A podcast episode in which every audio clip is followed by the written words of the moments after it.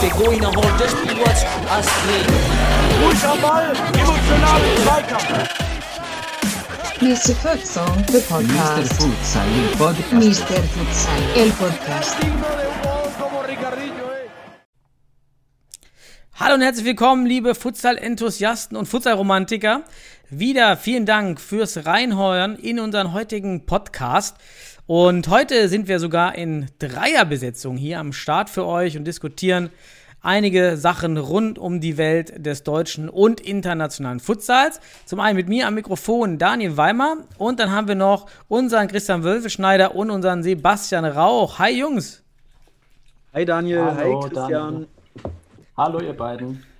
Ja, ich sehe schon zu dritt, äh, dass die Koordination wird uns noch einiges an, an Übung hier kosten. Und ja, zu, zu Beginn, wir haben heute entschieden, dass wir die 2x20 netto etwas aufbrechen und unsere klassischen, natürlich total geliebten Halbzeithupen weglassen und dann einfach jeder bespricht mal ein Thema, von dem er denkt, dass wir darüber mal sprechen sollten, oder? Ist okay. Alles klar. haben wir den Modus festgelegt. Beginnen würde ich wie immer mit den aktuellen News rund um den deutschen, gut, da läuft nicht sehr viel, aber internationalen Futsal. Und die, die erste News, die mich natürlich auch wieder emotional getroffen hat, ist, dass der englische Fußballverband, der, äh, der FA-Verband, den in, in neuen Strategieplan, im Entwicklungsplan Fußball, Futsal komplett gestrichen hat. Ja, und äh, das hat mich natürlich getroffen, gerade mit dem Aus der Nationalmannschaft. Also, weiß nicht, wie das für euch aussieht, aber England ist wirklich gerade auf dem Kurs, Futsal von ihrer eigenen Landkarte zu streichen, oder? Ja. Ähm, ja, zu, zu, zu England ist wahnsinnig interessant. Also für mich wäre jetzt ein ganz klares Zeichen oder ein ganz klarer Deut dafür da, einen eigenen Futsalverband in England zu, zu gründen. Das wäre für Mhm. mich jetzt die entsprechende Reaktion, die der Futsal zeigen müsste, auch wenn es klein ist, aber diesen Schritt zu wagen. Ja, weil man hat den Markt frei. Ne? Der Markt ist komplett frei. Ja, absolut. Also da, da kann man, muss ja vielleicht sogar sich ein neues Vehikel und ein neues Instrument und Rahmen schaffen, um vorwärts zu kommen und sich überhaupt eine, eine Zukunft zu schaffen. Denn das, das Streichen aus dem Rahmen, wie heißt das in Deutschland Rahmen? Strukturplan. Nee, wie, wie heißt der deutsche? Aus, aus jeglicher Planung, so kann man sagen. DFB-Masterplan heißt das immer in Deutschland, genau. der immer angepasst wird. Und da war ja Futsal auch. Im letzten Masterplan wurde Futsal aufgenommen. Ne? Davor war das nur sehr rudimentär und dann wurde es doch sehr konkret, meine ich. Ja, aber in England findet halt keine EM statt 2024, ne? So Korrekt, ist das halt. da war ja was. Ja. Ja. Naja, sind wir mal gespannt, wie das dort weitergeht. Dann hat, ähm, ja, ganz interessant, habe ich auch gefunden, war mir nicht bewusst, die in der alten, in der ersten FIFA Futsal WM 1989 einmal die ähm, habe ich jetzt gelesen bei Futsal Focus, die haben die Eröffnungswörter, äh, Rede, wie auch immer, ähm, zu zum Glossar, oder wie man das, zur Editorial, wie auch immer. Das Ähm, war der Technical Report, Daniel, meine ich, der immer im Anschluss zu jedem FIFA-Turnier Ah, mhm. geschrieben wird. Und da stand das nochmal drin. Und da stand das halt ganz nett eigentlich formuliert, dass beide Sportarten sich helfen, nebeneinander existieren, äh, nicht in Konkurrenz stehen. Und das ist so viele Jahre her und ich erlebe jetzt gerade mit dem englischen Fußball gerade irgendwie, weiß nicht, wie euch das geht, dass man davon ganz weit abgerückt ist und völlig anders auslegt. Ja, das, das Problem ist, glaube ich, dass hier eine, heute oder in der aktuellen Zeit natürlich eine ökonomische Konkurrenz herrscht. Ne? Es, wenn noch Gelder da sind, müssen die jetzt priorisiert werden für einen bestimmten Bereich. Und da sieht man eben, es kann, wenn es hart auf hart kommt, immer in einer Konkurrenzsituation landen. Ne? Und wenn man dann keine Argumentation hat oder auch keinen Druck von außen, und das hat die FA in der Hinsicht nicht, keine UEFA, die da irgendwelche Bedingungen stellt, äh, vor allem nicht aktuell, ja, dann ist das halt doch ein Konkurrenzprodukt und zwar ein ökonomisches. Aber man schreibt ja auch hier gerade in dem Bericht von 8, 1989, Indoor Football is an important component in the promotion of up and, up and coming players. Also auch hier zeigt man ja, dass Futsal schon ein Vehikel ist, um Fußballspieler zu fördern oder im System zu halten. Das habe ich auch im letzten Podcast mit Olli Romrig über Beachsoccer besprochen, dass nur weil Spieler von Futsal zu Beachsoccer wechseln, äh, vom Fußball in diese anderen Sportarten wechseln, äh, sie ja aber im DFB-System bleiben und auch teilweise in den Verein bleiben, wenn die Vereine ein Futsal-Team haben. Und äh, ist doch besser, als die Spieler an andere Sportarten, von denen sogar E-Sport, besonders E-Sport, zu verlieren, oder?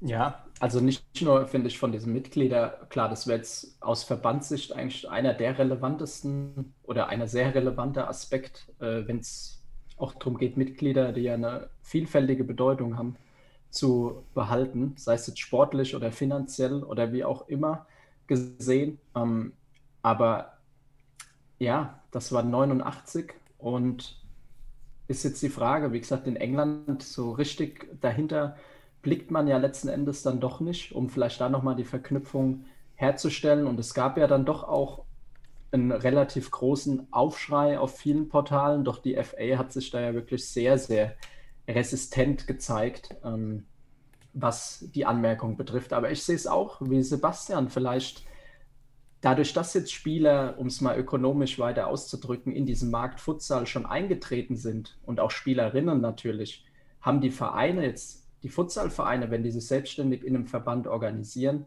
dort finde ich jetzt eine gute Basis, auf die sie zurückgreifen können. Und dann können sie vielleicht auch das Ganze nach ihren Interessen entsprechend gestalten. Aber ich bin auch in dem, um da den Übertrag zu schaffen, gespannt, wie da der Dialog FIFA und FA, wenn sich zum Beispiel ein eigener Verband gründet im Futsal in England, dann stattfindet, weil auch bis heute ja schon ein klares Anliegen der FIFA auch ist, Futsal unter ihrem Dach zu behalten. Und mhm. die Weltmeisterschaften und so weiter, die will man ja auch weiter ausbauen. Es soll, sind mehr Teams stehen zur Debatte und, und, und. Ja, auch aus dem Ausland, so Länder wie England, Frankreich, Deutschland, werden ja als ganz wichtige Zugpferde auch gesehen für die Futsal-Entwicklung, die jetzt ja auch glücklicherweise eben nach und nach, ja, Frankreich hat ja eine hervorragende Entwicklung im Moment gerade. Ähm, Deutschland hoffentlich auch sehr bald ähm, mit der Bundesliga und dass eben dann das auch weiter wächst. Und deshalb, das, der Aspekt, der finde ich, in der Diskussion wird mich noch sehr stark interessieren. Vielleicht habt jemand von euch da noch was gelesen, wie denn die FIFA mit der FA letzten Endes, es gab mal so eine kleine Strafe, glaube ich, die aber nicht nennenswert ist. Aber wie das im Dialog vonstatten geht, das wird mich schon am stärksten eigentlich interessieren, mhm. so einen Verband zu verlieren. Ja. Mhm. ja, FA ist natürlich ein starker Verband, auch in der Hinsicht. Ich Und weiß nichts ich denk, von Strafen. Also ich ja, ja, wenn es Strafen gibt, dann werden sie wahrscheinlich nicht so hoch sein, dass sich das ähm, auswirkt. Oder zumindest ist, kein, ist die Entscheidung in der Hinsicht sicherlich ökonomisch abgesichert. Ich glaube, es war nur Und, die Strafe, wenn du ein Team zurückziehst. Also musst du ja. generell eine Strafe zahlen, wie in jeder Liga. Zahlst ja. du eine Strafe, wenn du das Team aus dem laufenden Wettbewerbs herausziehst, mhm. aber es gibt keine Strafe dafür, dass du es komplett auflöst. Ja, genau, das ist ja, das ist ja nicht nur ein Rausziehen. Ich finde, das ist so art drastisch und so krass einfach. Das ist ein massiver Vertrauensverlust in die Verbandsarbeit in, in, auf einer nationalen Ebene, einer in der Hinsicht gesamten Sportart. Also das wieder gut zu machen. Ich kann mir nicht vorstellen, dass die, die Enthusiasten äh, in, im englischen Futsal, dass sie jemals nochmal wirklich einen unkritischen oder ich sag mal äh, erstmal naiven äh, Zugang und auch eine, eine, Wahrnehmung gegenüber dem Verband irgendwie wieder an den Tag legen. Mhm. Und deswegen sehe ich da eher, es sollte sich gegebenenfalls daraus die Motivation entwickeln, ein eigenes Ding zu machen, weil man dem Markt halt jetzt dadurch, man hat ja die Connections, die Vernetzungen, die sind alle da. Und die wurden komplett vom Verband einfach ausgegliedert oder rausge, ja, weggeschmissen, wenn man so will. Und das ist jetzt eine Chance für eine Eigenständigkeit und das Vertrauen in einen Verband wiederum zu kriegen. Das kann man sich, da kann sich der Verband im Endeffekt dann auch nur noch kaufen. Das heißt, es wird eine Verhandlung am Ende sein müssen, wenn die Struktur, die jetzt vorhanden war, sich selbstständig macht, dann hast du eine Machtposition mhm. für die Zukunft. Wenn dann die FIFA oder die UEFA, wie auch immer, mal von der FA wieder was in Sachen Futsal verlangt, dann hat man die Experten die sollten am Leben bleiben über ein eigenes Verbandswesen. Und dann hat man vielleicht die Möglichkeit, einen eigenen Futsalverband zum Beispiel in einer FA einzugliedern, zum Beispiel. Ne? Und so weiter und so fort. Also es ist eine aktuell aus diesem Konflikt und diesem Widerspruch könnten sich ganz interessante neue Muster erzeugen, wenn man in England dranbleibt. Wenn man jetzt nicht resigniert, sondern sagt, ey, wir haben die Connections, Vernetzung, lass uns die Krise hier überstehen und danach oh, ziehen wir weiter und wir können es auch auf eigene Faust probieren.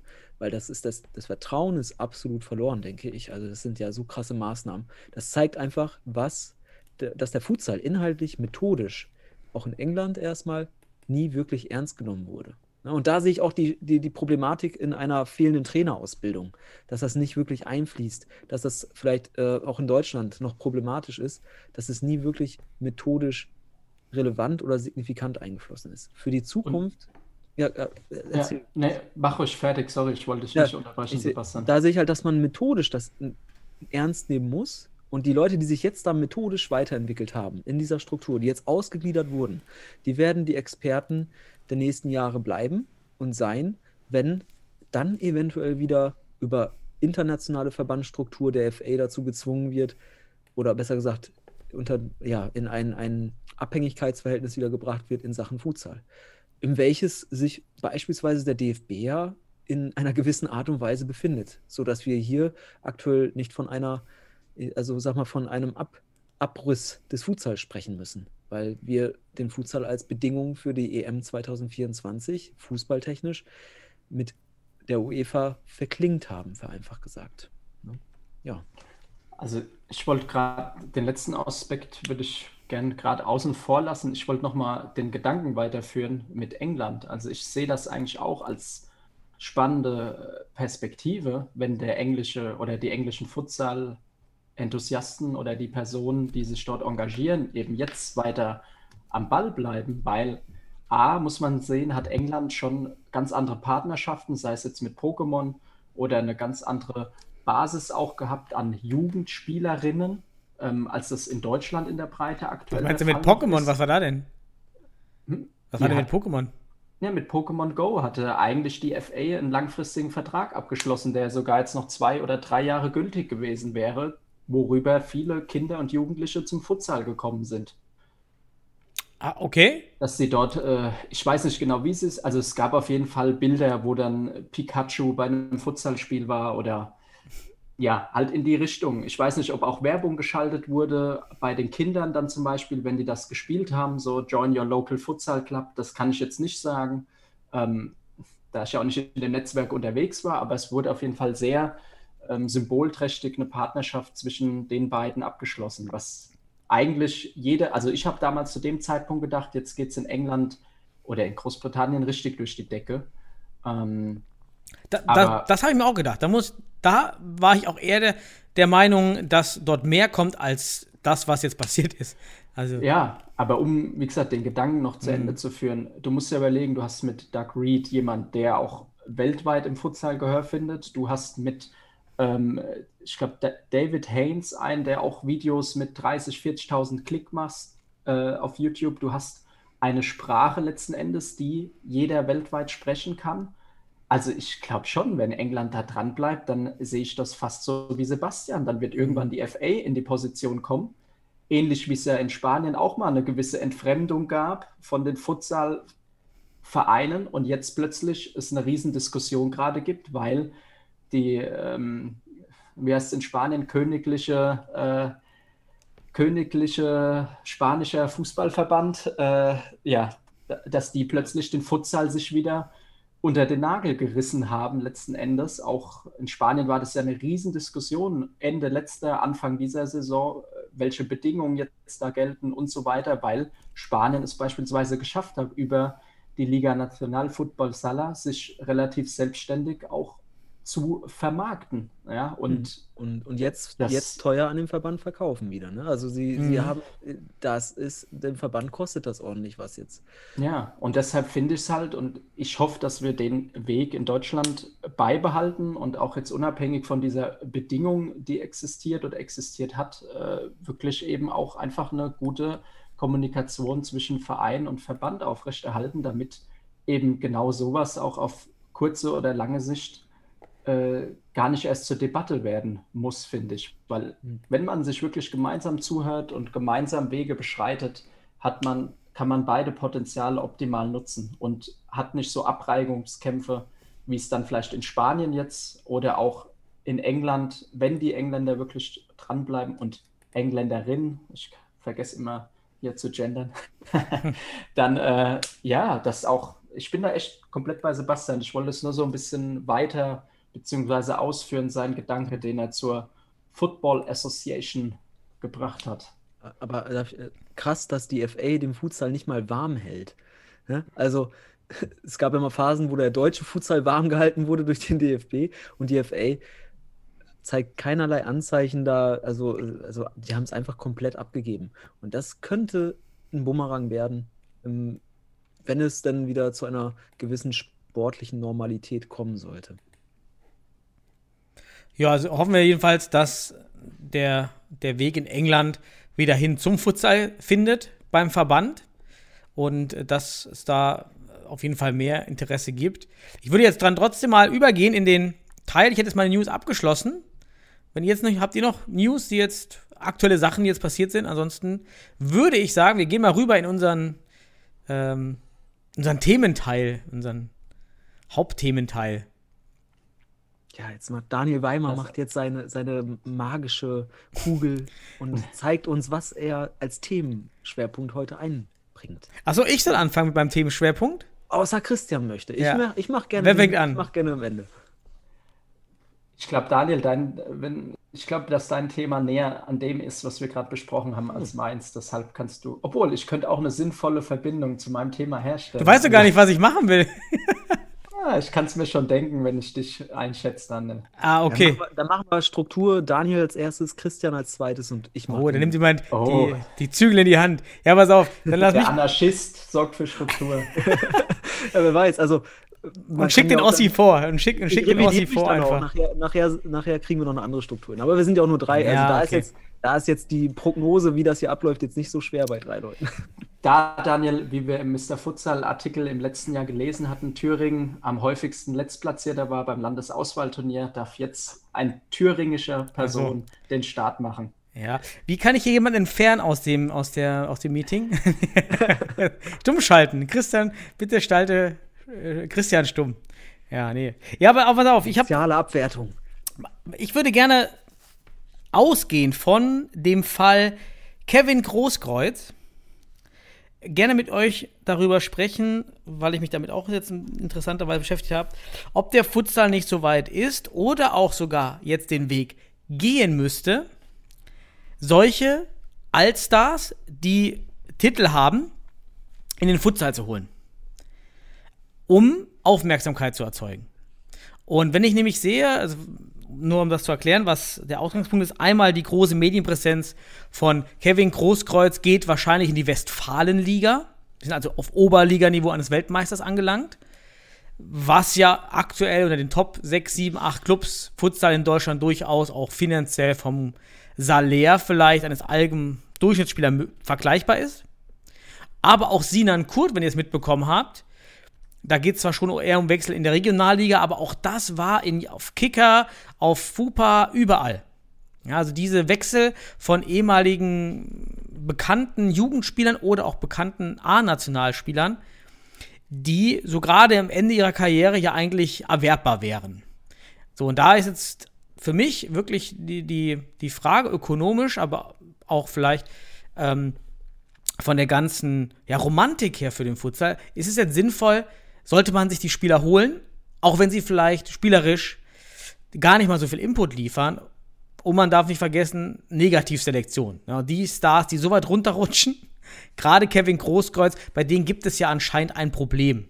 Sei es mental, sei es von der Einstellung her. Also man könnte sich jetzt vielleicht nicht den vorbildlichsten Sportler in den Verein holen. Aber ist der Mehrwert nicht höher? Also, ich, ja, ich weiß nicht, mir kam direkt ein Gedanke in den Kopf dabei. Und ja, ich, ich weiß nicht, ich sehe das sehr zwiegespalten, weil du hast gerade schon gesprochen, es wären sieben, acht Teams, die wahrscheinlich aktuell so einen Spieler immer noch mit dem Salär, was der wahrscheinlich erwartet, bezahlen könnten im Futsal. Ja? Und diese sieben, acht Teams sind aber im Futsal so stark, dass der Spieler den auf Anhieb überhaupt nicht weiterhelfen würde. Und oder sehr, sehr geringfügig vielleicht nur weiterhelfen würde. Spielerisch. Kein, ja, spielerisch. Ja, also wenn unter Vermarktungsaspekten, klar, da können wir drüber reden, ja, können wir gern drüber reden, dass dann vielleicht jetzt als Beispiel ähm, TSG Mainz-Bretzenheim holt André Schürle, hat ja auch vor kurzem aufgehört, ähm, holt André Schürle als Ex-Mainzer, als Rheinland-Pfälzer. Hm. So, gut, der ist technisch auch noch ein guter Spieler gewesen, der könnte sich sicher auch sehr schnell adaptieren. Ähm, so, dann hast du auch einen Marketing-Effekt. Äh, dann haben wir, bin ich ja auch ehrlich, noch vielleicht nicht die Spielstärke wie jetzt äh, Hohenstein, wie jetzt Hamburg, wie Weilendorf oder Stuttgart. Ähm, das heißt, bei uns könnte er auch schneller, Sennestadt vielleicht auch nicht, ja. dann könnte er schneller bei uns äh, auch Fuß fassen oder wäre sicherlich auch direkt ein, ein wichtiger Spieler. Ähm, aber jetzt wirklich bei diesen absoluten Top-Teams in Deutschland, die dann vielleicht auch ein Gehalt stemmen könnten. Das wäre denn bei uns der Knackpunkt, dass er vielleicht spielerisch uns helfen würde, aber nicht, wie ihn, wenn er noch Geld wollte, bezahlen können würden.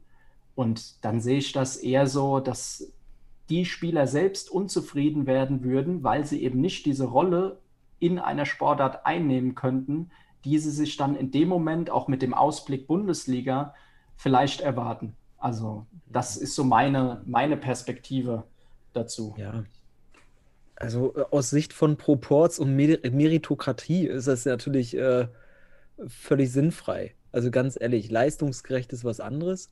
Äh, wie du schon gerade erwähnt hast, äh, ein Kevin Großkreuz würde wahrscheinlich in der Spitze des Futsals aktuell, vor allem wenn es um Geld geht, einerseits viel zu teuer sein für, sein, für seine Leistungsfähigkeit. Und natürlich hat das einen Marketingaspekt. Ich würde solche Personen eher als Botschafter oder als, als in anderen Funktionen im Verein sehen als auf dem Platz. Das wertet eine Sportart auch ein bisschen ab und, also rein vom leistungsspezifischen ähm, Kontext und auch irgendwie kulturell, ähm, weil es am Ende irgendwie die Entwicklung abwertet also eine sportlich, eine Sportarztentwicklung auf Gesellschaftsebene, die wir reden ja natürlich beim Fußball von was ganz anderem. Wenn, wenn ein Weltmeister dort in, in die Oberliga oder Verbandsliga oder sonst was wechselt, ist das immer noch dieselbe Sportart. Das ist eine Aufwertung des Vereins. Das ist, das hat was. Aber wir reden hier vom Übergang und je nachdem, aber da müssen wir jetzt auch sagen, wie sehen wir Futsal als eigenständige Sportart oder sehen wir es als Fußball in der Halle? So, das sind wiederum Diskussionspunkte, aber nach Definition, wenn man sich eigenständig auch mit einer Autonomie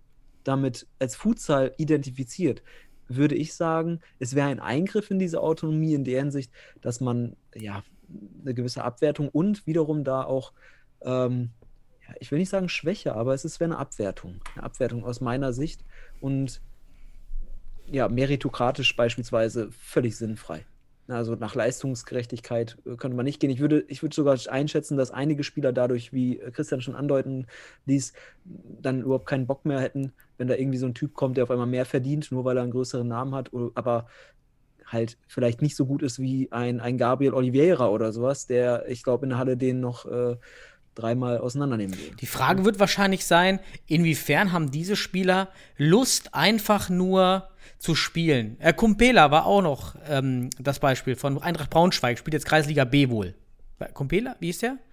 Kum ja, ja, Doch, ja. Domi, Domi Kumpela. Genau, spielt jetzt. Bei, ja. So, und die Frage ist ja, haben diese Spieler nicht einfach auch nur Lust? Vielleicht haben die ausreichend Kapital, um noch ein, zwei Jahre einfach aus Fun zu spielen und sehen dann im Futsal aber doch eine Herausforderung, nochmal anzugreifen, weil die Nationalmannschaft steht ja auch noch aus. Gut, Kumbela ist jetzt zu alt, glaube 38 ist jetzt äh, Kumbela, aber ein Schürle oder ein, ein der Großkreuz ist ja die Frage, ob das leistungstechnisch reichen könnte, obwohl ich da eher, glaube ich, auch bei euch bin. In den Top-Teams reicht das dann nicht mehr im Futsal. Ähm, also könnte ja trotzdem der, der Anreiz da sein, man macht mit, man verbessert sich noch, neue Herausforderungen. Also wie ist die intrinsische Motivation? Was denkt ihr? Würden die, haben diese Spieler wenn man an die Spieler herantritt und sagt, gut, bei uns verdient sie wenigstens 1500 im Monat, ja, das ist dann schon vielleicht ein Topgehalt ähm, im Futsal, vielleicht ein bisschen mehr, 2000, weil der Sponsor noch mitmacht. Und dafür seid ihr aber bei uns auf einmal bekannt. Und wir erreichen ja im Futsal. Daniel, da, darf ich da vielleicht kurz einhaken? Ja, mach. Bei dem Wort bekannt. Dass den, die sind doch bekannt. Also die, die brauchen doch nicht den Futsal dafür. Also Nee, für sich selber wenn- intrinsisch wenn- sich einfach selber zu verwirklichen, um sich selber noch ein Ziel zu erfüllen. Sowas. Wenn, ja, wenn, das wäre schön. Also ich bin ja auch sehr oft Idealist ähm, und äh, muss mir das manchmal auch vorwerfen lassen, aber ich behalte es mir trotzdem bei.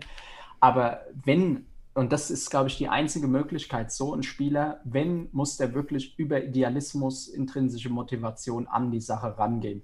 Dass er sagt, der André Schürle, hey, in Mainz, ich kenne ein, zwei Spieler bei euch, mit denen habe ich früher in der Jugend gekickt und ich hätte jetzt Bock, bei euch da mitzumachen und ich hau mich auch, weil sonst hast du auch gar nicht die Motivation, dich dann dreimal die Woche im Training reinzuhängen, im Spiel gegen Gegner zu messen, wo du dann vielleicht auch denkst, so, naja, pf, ich habe Champions League gespielt, was jetzt, äh, der Trainer erzählt mir was von, ich spiele meinen Ball dahin und soll als entfernter aller in die gegnerische Raute schieben.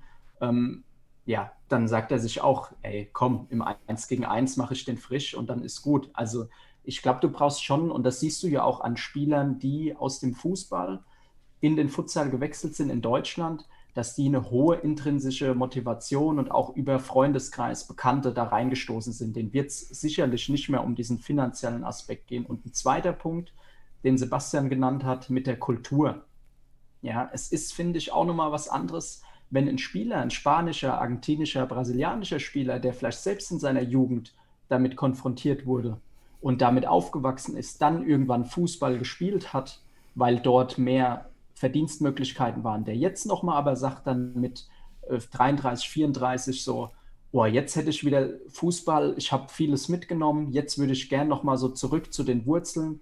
Ich glaube, so jemand, der könnte dir wirklich auch relativ zeitnah helfen. So ich ein meine, ihr habt ja- Raphael, Raphael, der Alte von Gladbach, der jetzt auch noch theoretisch. ja, Raphael oder auch äh, Kakao vielleicht damals. Äh, also, oder jetzt, ich meine, ihr habt doch auch jetzt bei Fortuna so einen Ex-Profi, El Berkani, der auch lange Mhm. Fußball gespielt hat, aber im Futsal irgendwie verankert war. Sowas könnte dann, aber das sehe ich dann wirklich, wenn du Ja. Richtung Bundesliga sprichst, als einzigen Möglichkeiten. Ich, ich Ja. sehe auch ohne Herkunfts, äh, also ohne Herkunftsberührung, also dass du damit noch nie in Berührung warst, ähm, also sogenannte Herkunftseffekte hast mit dem Futsal und dann über deine Laufbahn vielleicht dich getrennt hast äh, und dann diese Laufbahneffekte nicht übereinstimmen können, dass du nicht wieder, äh, wird schwierig. Wir haben natürlich auch Beispiele. Ähm, Manuel Fischer ist ja so ein typisches Beispiel, aber der hat natürlich nicht den Status eines Großkreuz, wie du es gerade gesagt hast. Ähm, da ist Marketing spezifisch vielleicht gar nicht so enorm viel möglich. Jetzt, wir können das ja da gut nachvollziehen mit, mit Fischer, aber da sieht man natürlich bei so jemandem eine intrinsische Motivation. Ne? Also das hat natürlich, also ich glaube, man hat weniger, also fürs Marketing äh, würde ich mich jetzt gerade nach, nach dem auch Gesagten von Christian, würde ich mich auch gar nicht mehr, äh, also das äh, zum Marketingzweck nutzen wollen, sondern wenn dann vielleicht eher ein Fischer, der so halb professionell bekannt war für uns, ne, der mal Champions League Einsatz hatte und dann Stuttgart und dann weiter Profi war. Der Punkt ist ja aber, wenn wir über Vermarktung sprechen, ver versprechen wir ja darüber zu steigern. Vermarktung zu steigern, Reichweite zu steigern. Das heißt, wir müssen Leute erreichen, die noch nicht im Futsal sind. Die sich noch nicht für Futsal interessieren. Und nicht in den letzten Monaten, auch in dem Podcast, ähm, macht man sich auch selber die, äh, stellt man sich auch ich mir eben die Frage so, ja, wie erreiche ich denn Leute, die nicht mit Futsal in Verbindung sind, weil die brauche ich. Ich brauche nicht die, die schon Futsal gucken. Ich brauche nicht die, die schon wissen, was ein Pivot macht und was ein Pivot nicht macht. Die sind schon da. Ich brauche also Leute, die wenigstens einmal einschalten, zweimal einschalten und dann vielleicht hängen bleiben, zu 10%, zu 5%, ähm, um am Sport hängen zu bleiben. Und da ist mir jetzt die Frage, ich, äh, können wir ja zusammenfassen, was wir alle drei so sehen. Ähm, so ein Spieler auf hohem Niveau, nehmen wir Großkreuz, ähm, der wird einem spielerisch nicht weiterbringen. Der äh, wird es auch nicht intrinsisch machen, der wird schon seine 2, 3 netto haben wollen, was dann schon brutto 4, 5 ist. Ja, reden wir vielleicht von brutto 3, 5. Ja, ist jetzt auch mal für einen Verein jetzt gerade schon nicht billig in der, im Futsal. Ähm, die Frage ist aber, wie komme ich in diese Reichweiten, dass meine Halle endlich mal auf 500, 600, 700 Zuschauer im Schnitt und da die Frage vielleicht, wenn wir davon ausgehen, der springt mehr sportlich nicht und so weiter, aber ist es nicht genau das trotzdem, was wir brauchen, weil über die anderen Vehikel, wie du schon meintest, Sebastian, ja, wir nehmen Spieler, die auch, Manuel Fischer, geht das nicht zu langsam? Geht das nicht viel zu langsam, weil die Bundesliga ist da, die Bundesliga verursacht unfassbar hohe Kosten? Wie mhm. komme ich jetzt dahin, dass meine dass ich 1000 Mann habe. Ich, ich, ich sage, ich bekomme das hin, wenn Kevin Großkreuz aufläuft. Dann kriege ich 1000 Mann in die Halle. Also ja, einmal, vielleicht zweimal, nicht immer, ja, klar. Nee, aber Sebastian, sag du erst frisch. Es gibt ja, es gibt ja ein Beispiel. Es gibt ja hm? Frankreich. Hm? Da war ja mal das, das, die, das Show-Futsal-Turnier mit Sidan. So, und da gab es ja die Explosion. Da gab es genau diesen Marketing-Effekt. Sidan hat eine Herkunft im Futsal. Er kennt den Sport. Er hat früher Kleinfeld gespielt, den sprungreduzierten Ball. Der hatte diese Identität damit. Das war der Sidan-Effekt in Frankreich. Und Frankreich sehen wir jetzt aktuell schon in den Top 20, Top 10 in der Welt. Ne? Also noch weiter oben, sagt gerade Christian. Aber ja, also die sind echt gut dabei das, und da war sie dann, dieser Show-Futsal, äh, also dieses Show-Futsal-Event mit sie dann war ausschlaggebend. Ich glaube, das war mal an einem, da haben wir auch schon mal drüber gesprochen, das war zur Primetime irgendwann mal irgendwo. Und da hatte das, also wenn da ein Sidan ist, ein Weltfußballer, dann haben wir da natürlich, das ist eine Ikone in Frankreich. Das der, vor allem, der spricht die Migrantengruppen an, der spricht die, die, die sozialen äh, Milieus an, die dieser Sport vielleicht auch als kulturelles Wachstumsmomentum benötigt. Und das ist wieder was anderes. Wenn ich mir dann aber jetzt überlege, ich habe ein Großkreuz, der spricht wieder ein ganz anderes Milieu an. Auch, der steht auch für was ganz anderes. Null Berührungspunkte ja, ja. mit diesem Sport. An Schule wäre schon besser. Also ich bin auch dabei, wenn in Schule kommen, ja, bitte in den Schule nehmen. Also ich glaube, das wäre so ein Spieler. Identifikation ja, am Ende. Richtig, klar wir also könnte Vorbilder ich jetzt mal so richtig unprofessionell andere Schüler, wenn du diesen Podcast hörst, melde dich bei der TSG. oh Gott. Guck mal, er, er wäre der Sidan des deutschen Futsals. Ist das nicht toll? Nee, wen könnten wir denn nehmen? Guck mal, wir, in, klar, in, in, bei uns in der Region ist Kevin Großkreuz möglich, aber auch, ja, Raphael, ja, Brasilianer, ja. bei Gladbach raus, noch recht frisch, im Saft vielleicht. Wen gibt es denn da oben in Bielefeld? Aber wir haben, wir, haben ja so, wir haben ja sogar einen, einen Profi gehabt, also Rüdiger Kauf. Ne? Ne, ich will euch nur kurz sagen, wir hatten noch Seat Kott, den kennt ihr wahrscheinlich, der hat bei Fenerbahce Istanbul gespielt, ne? Ähm, und jetzt zweite Liga in Holland. Aber ich kann euch sagen, auch da ist die Motivation nicht groß, in den Futsal zu wechseln, weil die Knete halt viel zu gering ist. Also, es geht halt, wer, wer, einmal Fußballprofi war und zum Beispiel in einem bestimmten Alter ist, der ist zum Beispiel Mitte 20 oder Anfang 20 sogar noch, der hat ja mit, bei uns mit 18 gespielt und noch ein paar Mal gespielt, auch mit 20. Ja, oder Jansen. Jansen hat die Karriere auch mit 29, 30 beendet. Weiß gar nicht mehr. Ja, Wie alt war Jansen? Ja. Ist wichtig, aber für so einen Marketing-Effekt, der Identität erzeugt, würde ich sagen, braucht man Herkunftseffekte mit dem Futsal. Ja. Das ist dann, okay. das ist, also ein Großkreuz und eine Schüle bringt es wahrscheinlich nicht.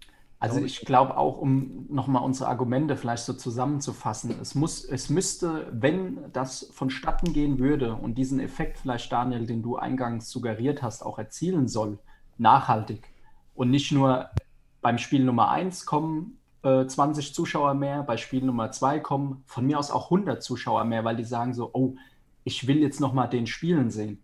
Ja, so, aber dann, wenn du wirklich jetzt über ein Top-Team sprichst, dann wird der A, wenn es das, was Sebastian gesagt hat, leistungsgerecht zugeht, nicht auf die Schnelle diese Spielzeit bekommen, die er vielleicht erwartet, die dann letzten Endes auch wieder die ZuschauerInnen sehen wollen, Mhm. Vielleicht, klar, kann man sagen, gewinnen die dann so ein Interesse an Futsal, weil die dadurch erst dazu gebracht werden.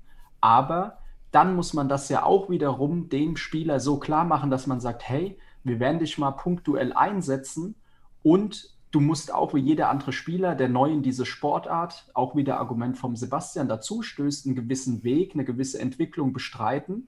Ja, wie jetzt ja auch Klar ist nochmal ein anderes Spielniveau, also Ausgangsniveau im Fußball, aber Manuel Fischer ja auch diesen Weg jetzt seit Jahren ja letzten Endes schon macht. So, der ja auch, was wir beim letzten Länderspiel ja diskutiert haben, ja auch Zeit braucht dann auf einem gewissen Niveau.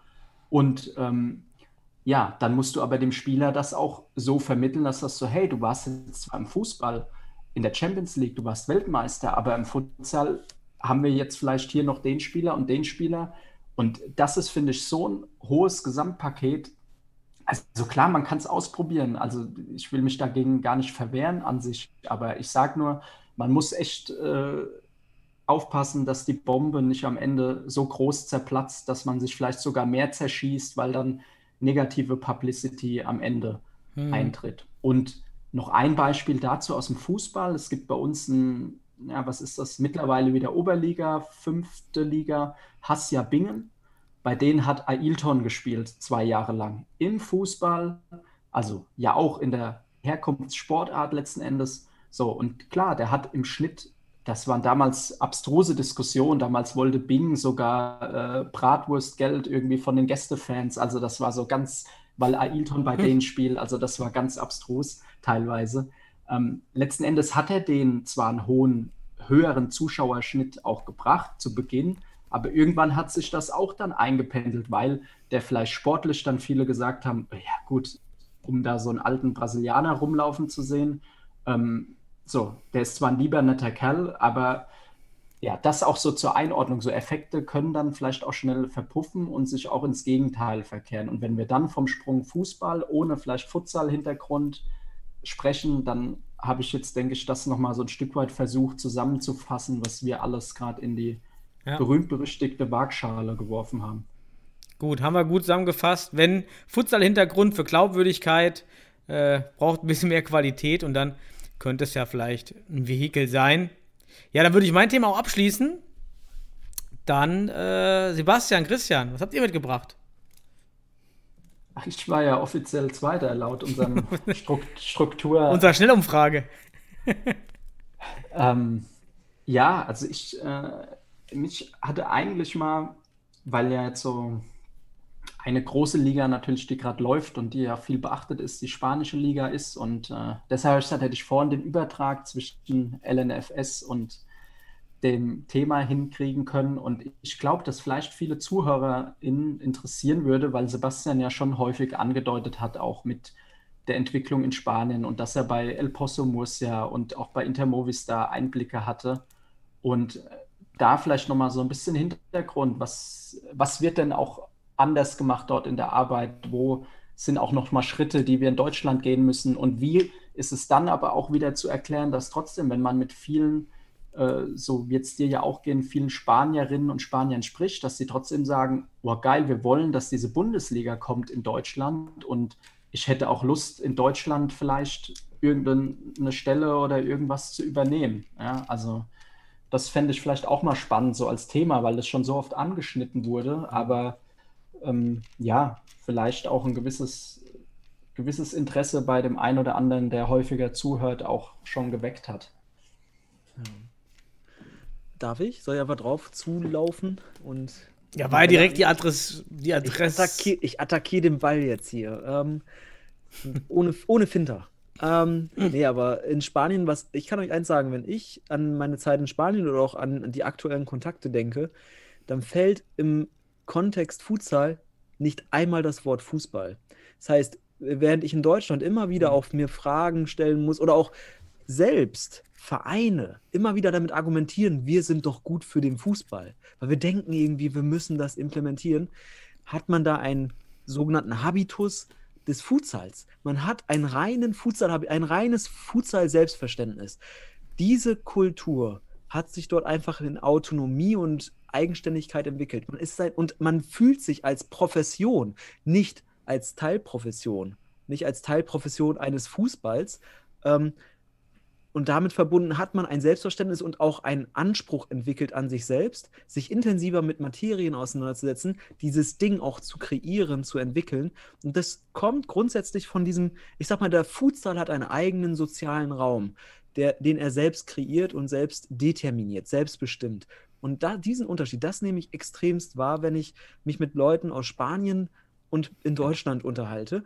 Und die fragen dann immer ganz komisch, warum, ihr habt so viel Kultur, äh, so viel Kultur und Ressourcen, warum passiert da nichts?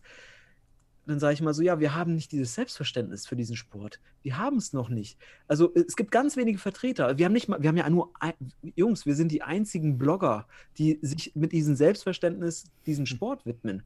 Ähm, und ja, das ist halt eine ganz, also das ist, das ist ja schon aus der, ist eine sozioanalytische, und da würde ich jetzt bisschen in die Psychoanalyse gehen, dass Menschen sich das mal klar machen. Wir müssen diese Überzeugung als, als autonomen Sport auch irgendwie, ja, mit einer Haltung vertreten. Und das, dafür kann man sich die Vorbilder in Spanien anschauen. Das ist der Wahnsinn, was die für eine, also was die auch für einen Stolz haben in diesem, in diesem Sport. Die vertreten so ein, also das, das merkt man richtig. Und dieses Selbstverständnis. Und da habe ich das Gefühl, wenn ich in Deutschland unterwegs bin und mittlerweile sind wir ja hier Jahrzehnte gefühlt jetzt äh, mittendrin, dass man hier immer wieder diese, diese, diese Unterordnung hat, diese Teilautonomie, dieses, dass man immer noch Fußballmandate und Aufträge übernimmt und sich immer rechtfertigen muss über den Fußball. Das wünsche ich mir mehr, dass man da eine klare Haltung hat. was- und das ist eine Überzeugung. Diese Überzeugung könnte gegebenenfalls neue Prozesse entwickeln. Was dann, glaube ich, aber wieder interessant ist aus, auch aus soziologischer Sicht, ist, was Christian angesprochen hat. Einmal sagen die Spanier, beschäftigen sich überhaupt nicht damit, mit dieser Verbindung. Fußball, Futsal, Selbstverständnis, wir sind eine Sportart, der Handball beschäftigt sich auch nicht mit dem Fußball. Auf der anderen Seite ist wahrscheinlich die Hoffnung, die du angesprochen hast, Christian, ja, wir wünschen uns, dass Deutschland auch in den Futsal einsteigt. Die Hoffnung muss ja transportiert werden aus dem Fußball. Also man geht dann doch diesen, diesen Weg, Futsal in Deutschland im Fußball, ähm, Deutschland als Fußballnation zu sehen und dann, ja, kommt doch mal in den Futsal. Da geht man dann doch wieder den Weg und erhofft sich natürlich dadurch, denke ich mal, Impulse für die ganze Sportart. Wenn die Aufmerksamkeit steigt, das Geld steigt, die Liga steigt, dann steigt ja das komplette Niveau ähm, in der Welt. Das finde ich interessant, dass man dann wieder äh, sagt, ja, wäre super, wenn ihr mitmacht, wenn ihr kommt, der DFB, weil man es mit dem Fußball hundertprozentig verbindet. Oder? Ja, also ja und nein. Also ja, auf jeden Fall mit dem DFB verbindet, was ja auch absolut äh, berechtigt ist, weil der Futsal im DFB organisiert ist. Aber dass schon das Denken aus dem Futsal herauskommt, dass man eben sagt, man hat ein Land wie Deutschland, was eben noch gar nicht im Futsal präsent ist, wo aber im Ausland Deutschland eben, sei es ökonomisch, sei es äh, gesellschaftlich, einfach oft dann doch auch einen hohen Stellen, auch sportlich von der Sportinfrastruktur vor allem, einen sehr hohen Stellenwert hat im Würde, Ausland. würden das Footballer auch sagen? Wir würden uns so freuen, wenn in Deutschland eine, Fu- eine Futsal, eine Football-Liga wäre? American Football Ja. meinst du jetzt? Ich, ich kenne mich nicht aus, aber ich würde jetzt mal die Anteil derer, die das Es sagen. gibt ja eine, eine Liga im American Football, aber im American Football ist ja, ach so, du meinst jetzt, weil, ja, weil der Futsal in Deutschland, ja, okay, ich weiß, worauf du hinaus Weil wir doch ein Fußballland sind und dann wieder der, doch die Verbindung hergestellt wird mit dem Fußball. Man wünscht Mhm. sich Deutschland als große Nation einmal ökonomisch, aber auch stark im Fußball. Aber im Football haben wir keine große, da sind wir nur die, die Nation ökonomisch. Da, wünscht, da sind die, die Wünsche, ah, hoffentlich kommt Deutschland in eine, als eine professionelle Football-Liga. Nicht so groß wahrscheinlich, weiß ich nicht, aber Ja, gut, ich, gut, ich meine, im Football, du musst halt den Zusatz American, ich meine, das hat ja wirklich auch gar keine Verbindung jetzt letzten Endes zu Deutschland. Ähm, aber ich finde halt so ein Sport wie, wie Futsal, der ja dann doch in den Ursprüngen ja schon ein, zwei Gemeinsamkeiten zum Fußball aufweist und auch diese Denkweise, die Sebastian genannt hat, ja, die schließt ja nicht aus, dass vor allem im Grundlagenbereich und im Aufbaubereich, dass ja auch Futsal als Entscheidungsmittel für den Fußball genutzt werden kann und dass es da gegenseitig verstärkende Effekte gibt. Ich glaube, der Aspekt, auf dem Sebastian eher auf, drauf eingegangen ist oder meinte, ist eben, wenn wir um Hochleistungssport, um Spitzensport sprechen, dass wir dann eben ein Verständnis gewinnen. Wir haben jetzt zwei unterschiedliche Sportarten. Und ich glaube, dass deshalb schon auch in Spanien, wo ja auch Barcelona in La Masia eben an der Basis viel mit Futsal, Fußball arbeitet, Entscheidungswege auch offen lässt für Spieler, dass eben da eben das, dieses Interesse raus herrührt und dass man daraus auch Effekte für den Futsal sieht. Aber selbst das haben wir ja aktuell. Welche NLZs in Deutschland arbeiten denn nachhaltig mit Futsal? Keins. Genau. Ja, und, und doch, das- Rot-Weiß Oberhausen. Ja. Und Fortuna Ja. Genau. Ja. Okay. Nachhaltig Aber- mit Ja, Futsal. nachhaltig, okay, gut. Sie machen ein bisschen Futsal, okay. Die Frage für, für mich wäre da jetzt gerade, also wir sehen einfach in Spanien beispielsweise, die beiden Sportarten begegnen sich auf Augenhöhe und dadurch entsteht tatsächliche Aufnahme des Konzepts. Das heißt, wir sehen in Spanien im, im Jugendbereich, da geht es um Kleinfeld, Fußball in Form von Futsal, die Regeln, der Ball, er wird aufgenommen. In Schulen gibt es dort Futsal, da gibt es überall die, äh, die, die, die Felder und so weiter. La Masia haben wir gerade davon gesprochen, die erfolgreichste Jugendakademie der Welt, nimmt, implementiert Futsal. Warum? Weil es eine, Prof eine Leistungsori also es gibt einen Leistungssport, der das Wissen ermittelt, wie man handlungsschneller wird mit dem Ball, wie man Raum und Zeit äh, entsprechend Decision Making, wie man die entsprechenden Entscheidungen trifft, die dann schlussendlich, wie Christian schon sagt, irgendwie dann auch adaptiert werden. Und sie haben ja eine, wir reden immer noch von einem Ball und zwei Tore und Leute, die zusammen den Ball hin und her schieben. Und Futsal ist halt in der Hinsicht für die Jugendausbildung da wunderbar nutzbar. Aber weil die Ergebnisse da halt auch festgehalten werden. Man erzeugt Evidenzen, man hat am Ende eine Überzeugung, man geht da ganz anders mit ran. Und man fragt sich weniger, der Futsal fragt sich weniger, was, was kann ich für den Fußball tun? Sondern man schaut im Futsal ganz klar, wo geht es dann hin? Mit 14, 15 entscheide ich mich für eine Karriere, in, äh, weil der mhm. Futsal mhm. oder meine, meine Jugendlaufbahn mich so weit gebracht hat, meine kind, Kinder- und Jugendlaufbahn, dass ich jetzt vielleicht in den etwas größeren, ökonomisch größeren Fußball gehen kann. Oder ob ich auch, weil es professionell sein kann, Leistungssport, Futsal betreibe. Und das sind zwei Professionen auf Augenhöhe. Natürlich wäre auch die eine, die eine deutlich ökonomisch größer, aber auf Augenhöhe fachlich. Und das finde ich interessant. In Deutschland haben wir es halt immer so als Teilautonomie, Teilprofession, wenn überhaupt. Also mal ehrlich, wenn ich jetzt das Wort Profession Futsal in den Mund nehme, wie hm. oft haben wir das in den letzten zehn Jahren gehört? Das ist, das ist so, eine, so eine Meinung oder so eine Haltung. Meinung ist das Falsche, sondern in der Hinsicht doch auch eine, eine Haltung dazu entwickeln und dann sich als Profession zu verstehen. Und damit und dann, das halt, ja, bitte. Und dann musst du ja auch ehrlich sagen, diese Profession, diese Spitze existiert ja aktuell auch noch nicht in Deutschland.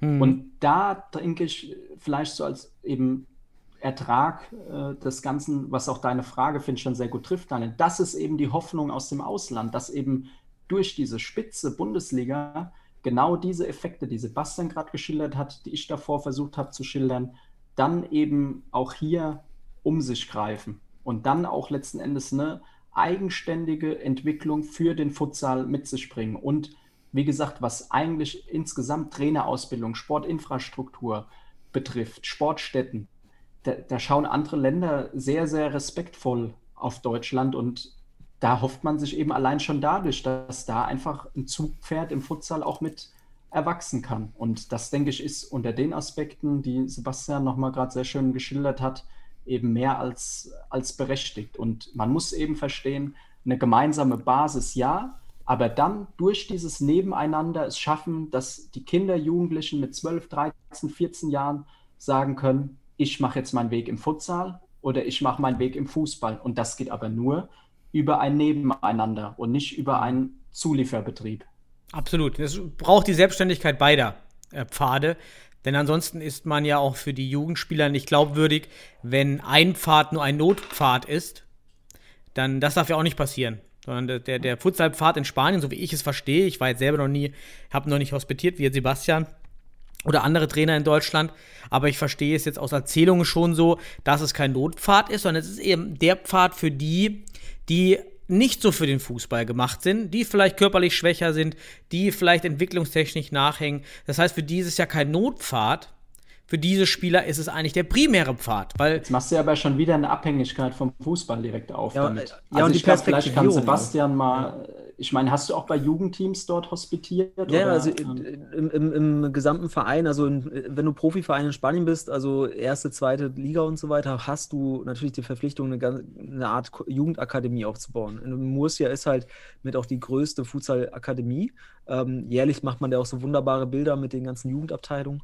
Ähm, und ja, aber was ich gerade so rausgehört habe bei Daniel, das ist immer dieses, wir, wir, wir schieben dann immer die Schwachen dem Futsal zu, immer diese Körper, die Schwächeren. Hätte man das bei Messi damals gemacht, dann der ist 1,65, der hat die ganze Fußballwelt äh, auseinandergenommen. Also immer dieses stark und schwach denken, dieses körperliche. Ja, du schiebst aber Leute zu, die eigentlich für den Futsal gemacht sind. Das sind Spieler, ja, ja, die genau, eigentlich genau, aber, im Futsal sich entfalten. Also aber das ist genau diese, ich sag mal immer, diese äh, sprachliche Implementierung aus Fußballsicht.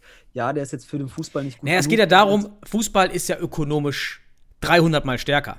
Das heißt, die Top-Talente gehen immer in den Fußball. Das betrifft ja aber auch die Leichtathletik, äh, die Handballer, die Basketballer, genauso bei denen die Top-Spieler in dem Fußball im Jugendalter teilweise wechseln. Ja, aber dann will ich da. Alle haben das Problem. Ja und nein. Also, alle haben das wenn Problem. Wenn du Talentförderung, Talententwicklung dir anschaust, ist es natürlich ein Motivationsmuster, aber guck dir im Futsal Arthur von, von Barcelona an. Der hätte genauso bei Corinthians, meine ich, Sao Paulo im Fußball Fuß fassen können, hat aber gesagt, nee, Futsal ist meine Leidenschaft, mein Leben. Äh, Ricardinho hat ja auch gleich bei Benfica oder Porto gespielt in der Jugend ähm, ja. äh, im Fußball. Also Aber äh, was ich auch, äh, diese, diese, wenn wir reden da gerade von und wir haben irgendwie gesagt, nebeneinander ist wichtig und ein, ein Habitus des Futsals würde jetzt nicht davon sprechen, der ist zu schwach für den Futsal, sondern er ist er hat die Stärken für den Futsal. Also diese, dieses Framing auch, das ist in uns implementiert in der Tradition Fußball in Deutschland, das meine ich ja eben. Es kommt nicht zu dieser Haltung, weil wir uns immer wieder irgendwie unbewusst, das ist ein unbewusster Prozess, das ist ja keine Verurteilung, sondern es ist einfach ein unbewusstes Selbstverständnis, weil wir sagen, ja, für den Fußball reicht es vielleicht nicht, dann geht es um Fußball. Nein, er ist prädestiniert für den Futsal. Er hat Stärken für den Futsal. Körperkonstitution, Technik, Handlungsschnelligkeit. Ja, aber wenn er besser wäre im Fußball, würde er Fußball spielen, weil es dort mehr Geld gibt, ganz einfach. Deshalb ist, ist ja, du siehst ja im amerikanischen Sport läuft das nicht so. Da, dort ist Fußball eben nur die fünfte Sportart. Bei denen läuft das andersrum. Da ist Fußball der Weg für die, die es eben körperlich und so weiter nicht, ins, nicht in den Futsal oder in, in den Basketball schaffen. Da läuft das genau ja. andersrum. Da ist der, der Fußball der Pool. Es, es gibt immer eine Selektion der Jugend irgendwann dahin, wo man dann doch mehr überzeugt wird, dahin zu wechseln, weil ja, dann Gelder an die Eltern ja fliegen. So, es gibt dann immer die intrinsisch nur die Karriere machen. also man ist auf dem Basketballpfad, man probiert gar keinen Fußball. Das gibt's auch. Aber jeder Jugendliche, ich kenne das aus meiner eigenen Schulzeit, da gab es immer Athleten. Ja, die waren immer auch gut im Fußball, war irgendwie die, die gut in der Leichtathletik waren und im Basketball waren teilweise auch gute Fußballer, aber nicht immer. Ne? Es gab welche, die mhm. konnten überhaupt nicht Fußball spielen, ja. die waren super Basketballer. So, die gehen ja, dann den Weg. Du darfst halt auch den Masseneffekt des Fu Wann in, Was wird fast in jeder Sportart zum Aufwärmen gespielt? Selbst bei Handballern, Basketballern, was spielen die zum Aufwärmen? Ja, hier Fußball bei uns, weil ja die ja. alle kennen ja Fußball, ja.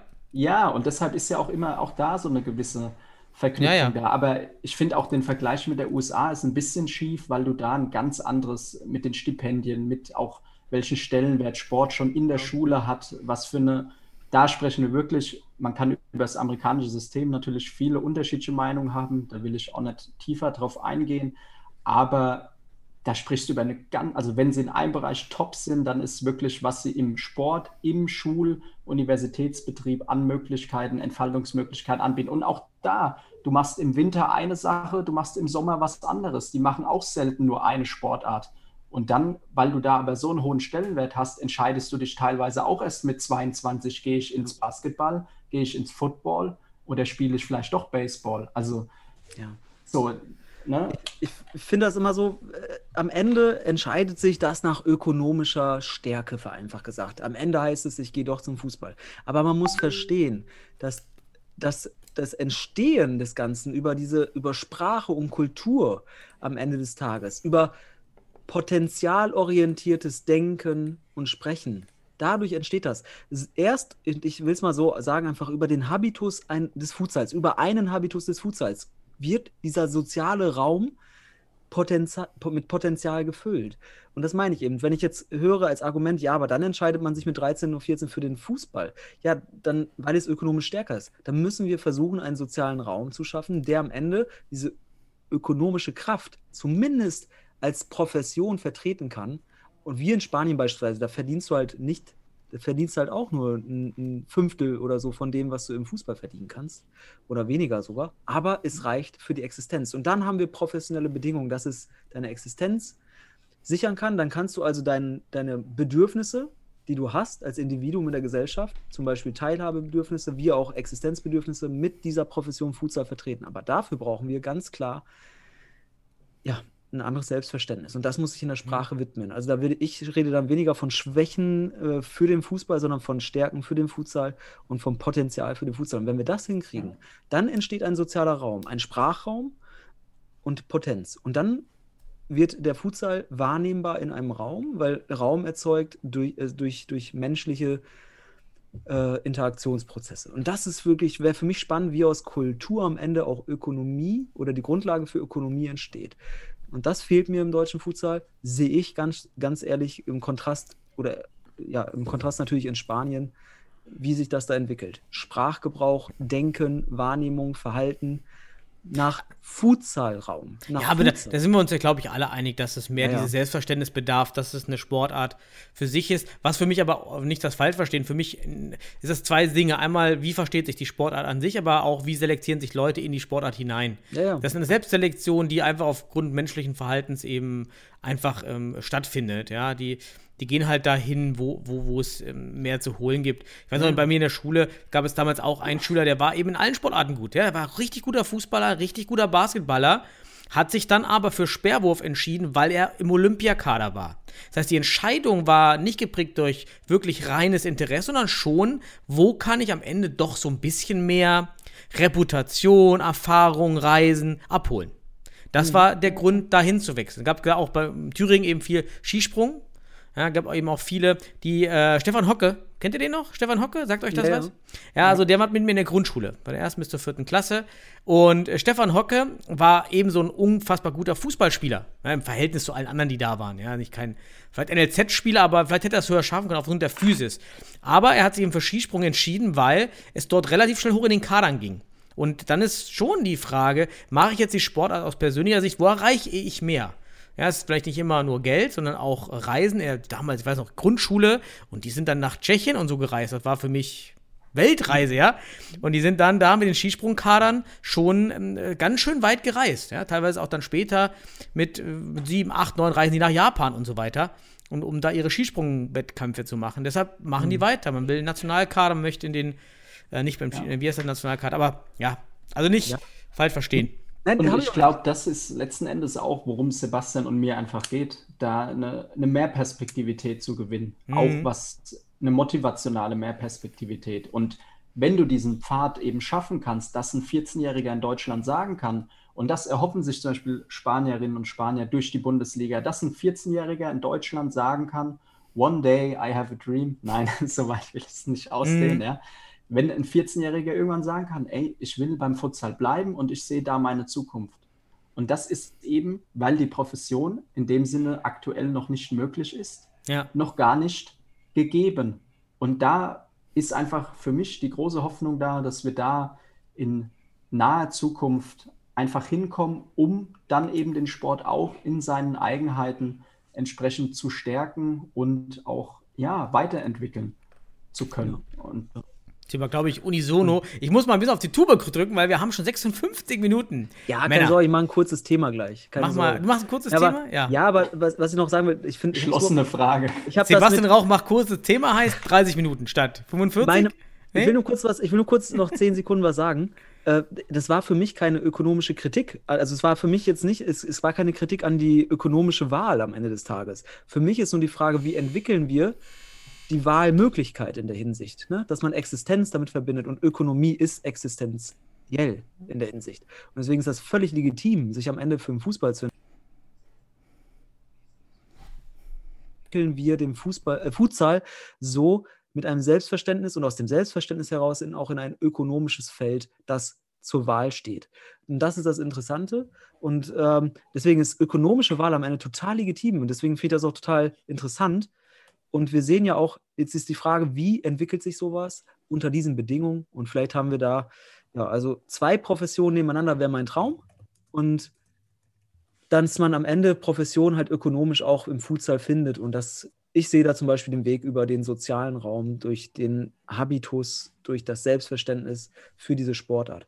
Und dann schauen wir, dass das vielleicht in ein paar Jahren soweit ist. Und da braucht man soziale Paten. Das haben wir gerade auch schon. Marketing, soziale Paten, die Herkunft haben aus dem Sport, die einen Vorbildcharakter haben und dann Identität schaffen und ein, auch dieses Selbstverständnis in diese Sportart in Deutschland bringen. Und das kann vielleicht nicht jeder Deutsche, ganz einfach gesagt. Da braucht man dann gegebenenfalls einen Profi aus dem Ausland oder sonst was, der sich überhaupt keine Gedanken darüber macht, was machen wir jetzt mit Fußball, sondern der nur sich auf dieses Fachwissen des Futsals bezieht. Und das finde ich halt, äh, das wäre ein entsprechender Habitus, den man sich für, ich sag mal, für deutsche Interessierte am Sport oder Enthusiasten wünschen würde. Ne? Dass man sich vom Fußball im Gedanken manchmal löst.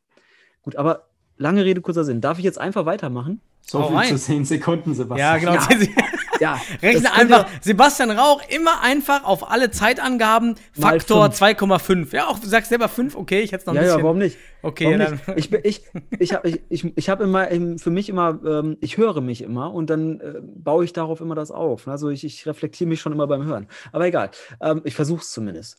Aber was ich sagen wollte ist, komm, lass mal ein drittes Thema machen. Und das muss jetzt schnell gehen.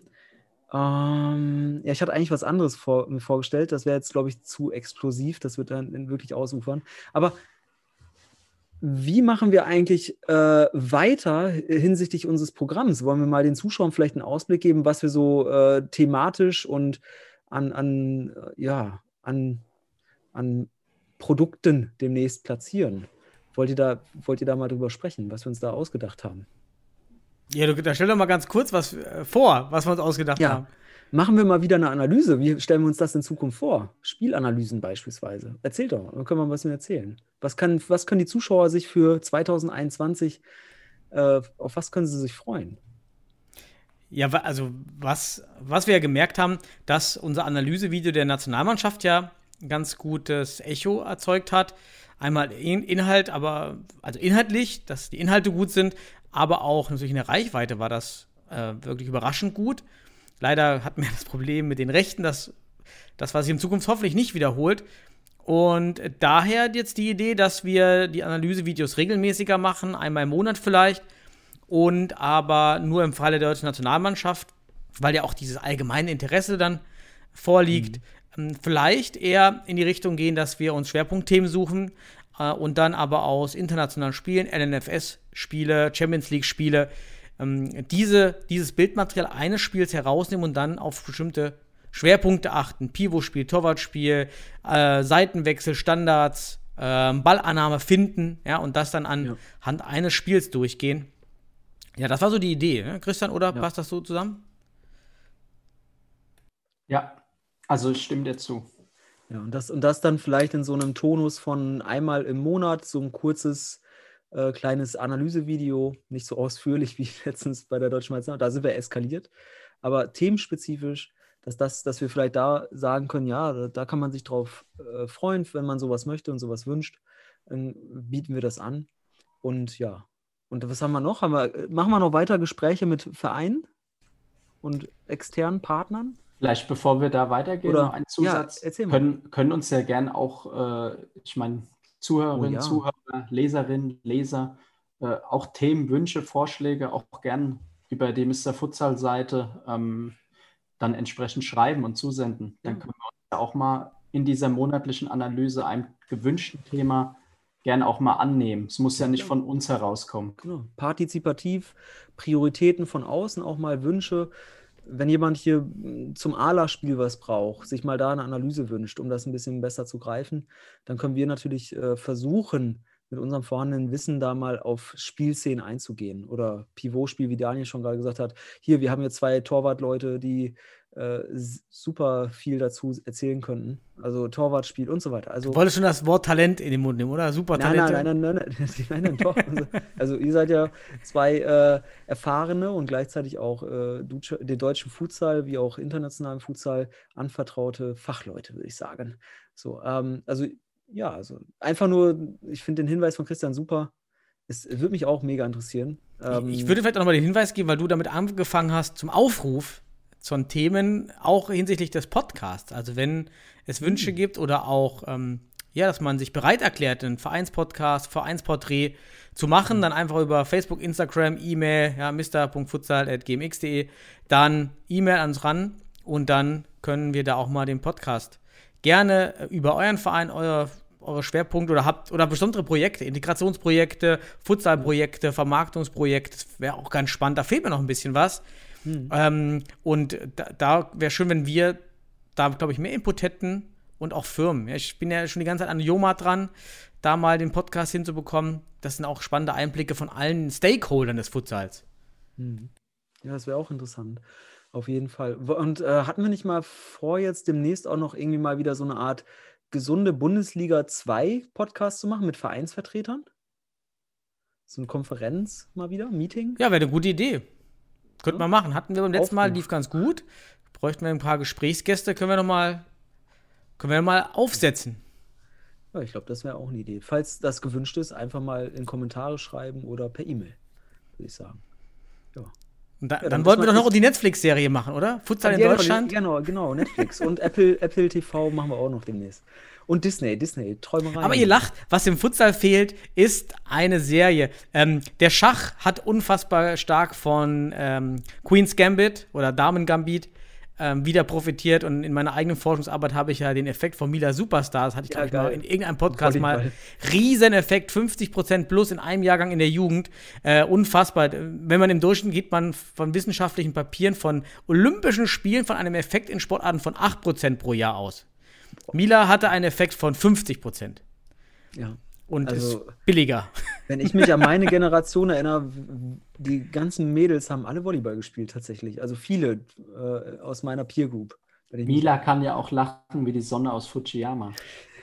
Ja, können wir da nicht einfach einen Futsaler nehmen, dann auch denselben Text einfach, dann die Sonne über. Ja, ah, können das wir war sogar ein cooler Song. Ja? Mila kann lachen, wie die Sonne über Fujiyama. Hohenstein, passt doch. Also Heiko Fröhlich gerne von uns jetzt hinaus. Wir würden gerne eine Serie über Hohenstein machen, die ja auch heute Hohenstein- gegen. Aber eigentlich, da sind wir doch bei der Profession. Warum gibt es hier jetzt nicht Hohenstein Insight hier? Die spielen doch gerade, glaube ich, parallel zu unserem Podcast. Ähm, Ja, Ähm, Samstagnachmittag hier gerade ja, übrigens. Oder genau. Abend. Ja, steht Ja. hier gerade 1 zu 0, leider für den litauischen Vertreter. Leider gerade 2-0 gefallen nach Flying Goalie-Spiel. Oh, ist deine, ist deine Ja, sein- Verbindung sein- sein- verzerrt? Bei mir ist nur 1-0. Da sieht man mal wieder Ja, die Nachteile des Streamings. Ne? Spoilert. Hat er gespoilert, ne? Unglaublich, hat er einfach das Tor gespoilert. Na, jetzt kann ich Ja. mich nicht drauf freuen. Jetzt warten wir drauf hier auf den Stream. Aber auch interessant. Hohenstein das einzige Team, was ja gerade auch trainiert. Ne? Also, Hm. Ja, das geht. UEFA macht's möglich. Aber schade, ey. das ist ja, die sind dann raus. Ne? Ist ja nur ein Spiel, oder? Gibt's, bin ich gerade falsch informiert? Ja, müsste der aktuelle Modus sein. Ist nicht Gruppe, das. Äh, ja, die Gruppe, das war EM, ne? Das ist jetzt in der Gruppenphase. Ähm, da, die zwei Wettbewerbe bringe ich aktuell immer noch so ein bisschen durcheinander.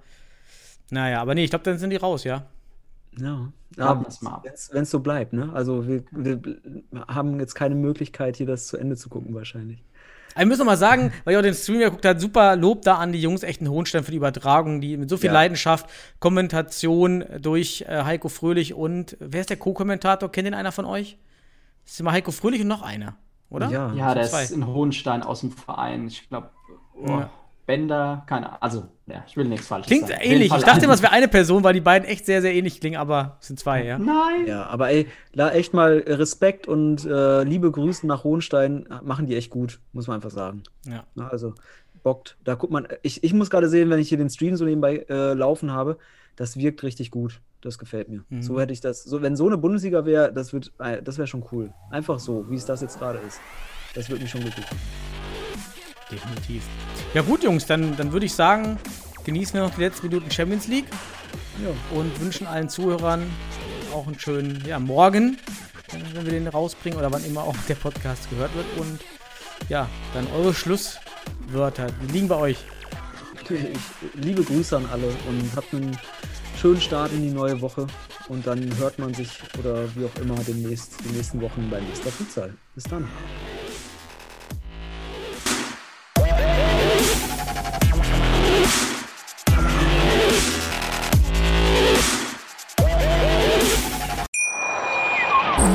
Wie baut man eine harmonische Beziehung zu seinem Hund auf? Puh, gar nicht so leicht. Und deshalb frage ich nach, wie es anderen Hundeeltern gelingt, beziehungsweise wie die daran arbeiten. Bei Iswas Dog reden wir dann drüber. Alle 14 Tage neu mit mir, Malte Asmus und unserer Expertin für eine harmonische Mensch-Hund-Beziehung, Melanie Lippisch. Ist was, Dog? Mit Malte Asmus. Überall, wo es Podcasts gibt.